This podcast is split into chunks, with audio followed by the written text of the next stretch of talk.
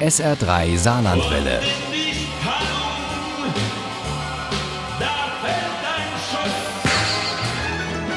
Der Krimi-Tipp. Heute machen wir mit dem SR3 Krimi-Tipp einen Abstecher in die Steiermark. Ins schöne Graz und in eine idyllische Landschaft, die es aber in sich hat. Und in der brutale Verbrechen geschehen. Zumindest im neuen Krimi von Isabella Archan.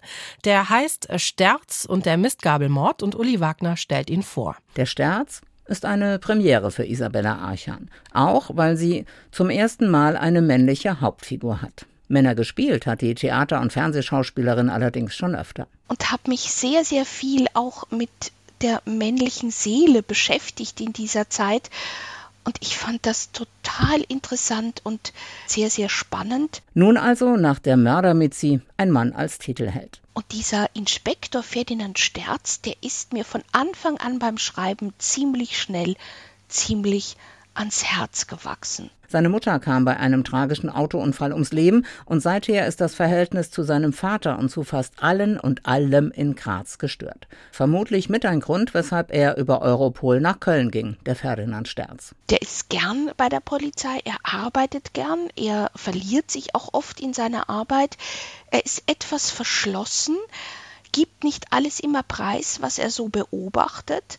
Das ist da, wo es auf Teamplay ankommt, meist nicht so gut. Eines Nachts wird er durch einen Anruf geweckt. Am anderen Ende seine ehemals große Liebe, die Schwester seines besten Freundes aus Kindertagen, ahnt er mehr, als dass er sie wirklich hört. Er ist tot, Ferdinand, tot ist er. Unser Wickerl, unser Ludwig. Oh mein Gott. Umgebracht ist er worden, Ferdinand, erstochen, aufgespießt wie ein Händel am Grill. Deshalb musst du kommen, verstehst mich? Dieser Tote, den nur seine Schwester und sein bester Freund Wiggerl nennen durften, heißt mit bürgerlichem Namen Ludwig Stichelhofer, kurz Stichel genannt. Der Stichel und der Sterz, einst waren sie unzertrennlich, bis der Sterz nach Köln ging, der Karriere wegen, wie die Lena und auch der Stichel damals dachten.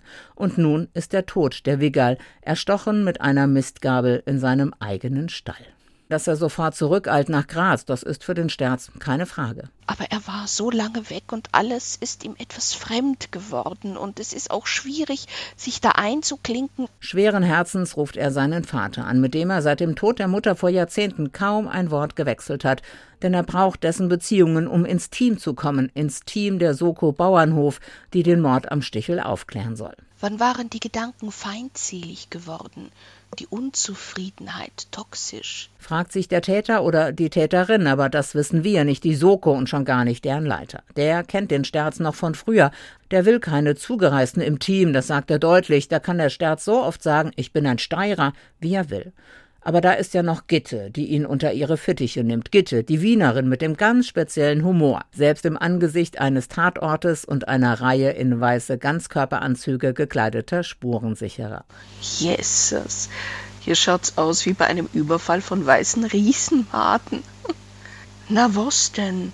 Ist doch auch irgendwie ein bisschen komisch, oder Sterz? Dieser Gitte hat Sterzes zu verdanken, dass er Teil des Teams bleibt und nicht schon gleich mit seinem ersten Alleingang rausfliegt.